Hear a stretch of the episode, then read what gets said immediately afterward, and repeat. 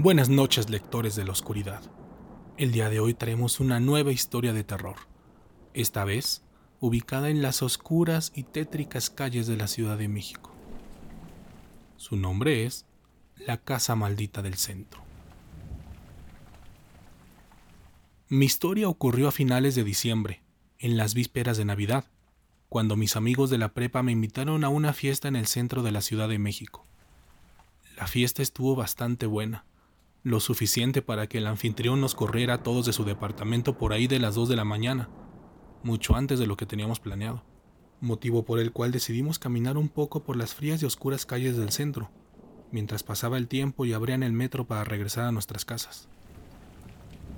Sé que no era la mejor decisión, sobre todo por la inseguridad que caracteriza al lugar, pero se nos hizo fácil gracias a nuestra juventud y al alcohol que corría en nuestras venas.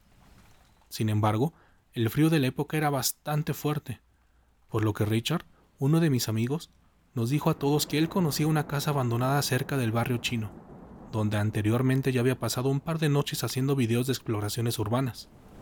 Al principio sonaba como la peor idea de la historia, ya que corríamos el riesgo de encontrarnos a unos vagos en el lugar, además de los terribles olores, animales e insectos que habitan estas casas abandonadas pero el frío y la emoción de hacer algo distinto pudo más que nuestra lógica, por lo que todos votamos por ir a ese sitio, para pasar un poco el rato mientras platicábamos y nos tomábamos las últimas botellas que nos habíamos llevado de la fiesta.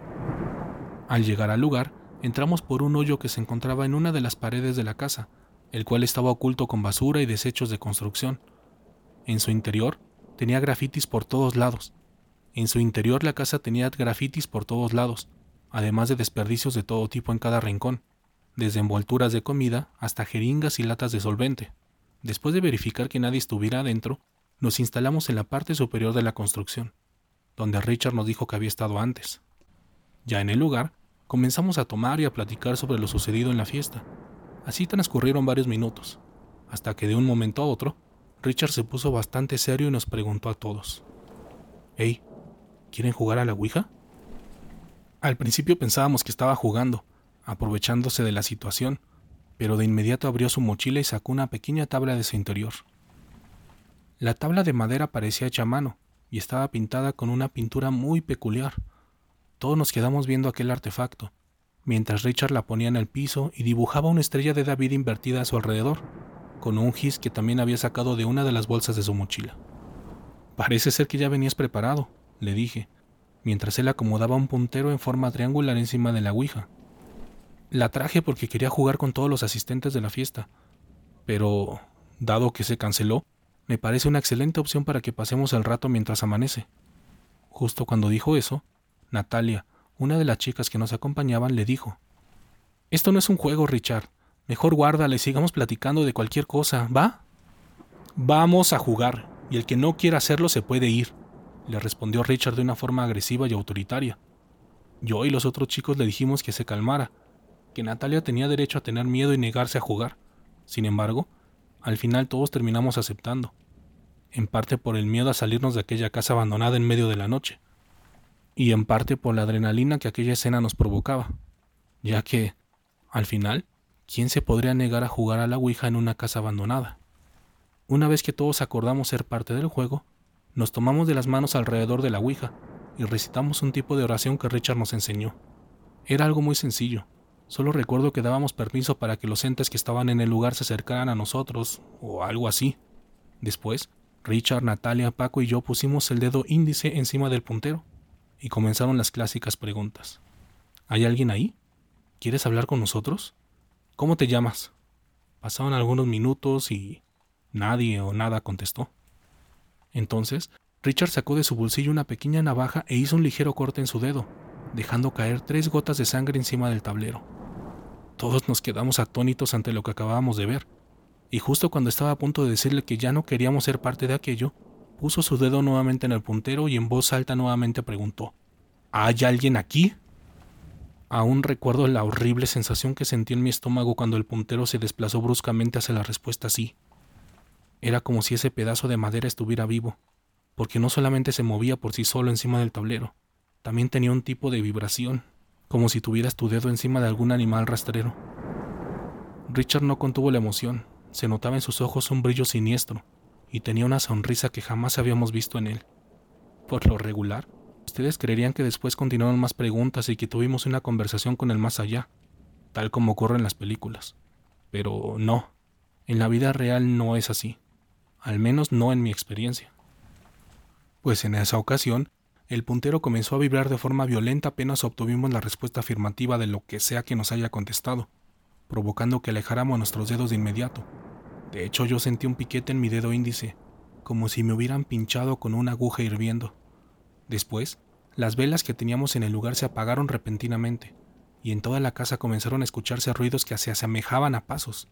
Era como si mucha gente estuviera llegando y se estuvieran moviendo de un lado a otro, pero lo hacían de forma violenta, pateando las paredes y los restos de basura y todo el escombro que había en el lugar. Cuando suceden este tipo de cosas, la primera sensación es de miedo. En mi caso, yo sentía un dolor insoportable en la boca del estómago. Tenía náuseas y mi primera reacción fue pensar que estaba soñando, que quizá todo eso no era real. Después intenté razonar, pensando que quizá habían llegado algunos vagos o policías al lugar. Pero de pronto tuve un golpe de realidad, cuando escuché cómo mis amigos lloraban y gritaban ante lo que estábamos viviendo. A los ruidos de los pasos le siguieron golpes en la pared, y un temblor sobrenatural en el piso sobre el que estábamos parados. Mis amigos entraron en pánico y reaccionaron de distintas formas. Natalia lloraba en cuclillas mientras tapaba sus oídos.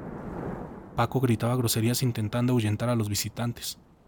Y yo, yo estaba totalmente congelado, viendo hacia todos lados e intentando entender lo que estaba pasando. Richard, Richard estaba temblando de miedo. Su expresión de hace unos minutos se había convertido en el rostro más tétrico que he visto en mi vida. Sus ojos estaban totalmente secos, abiertos y dilatados, y su boca solo titiritaba mientras la saliva le escurría sin control.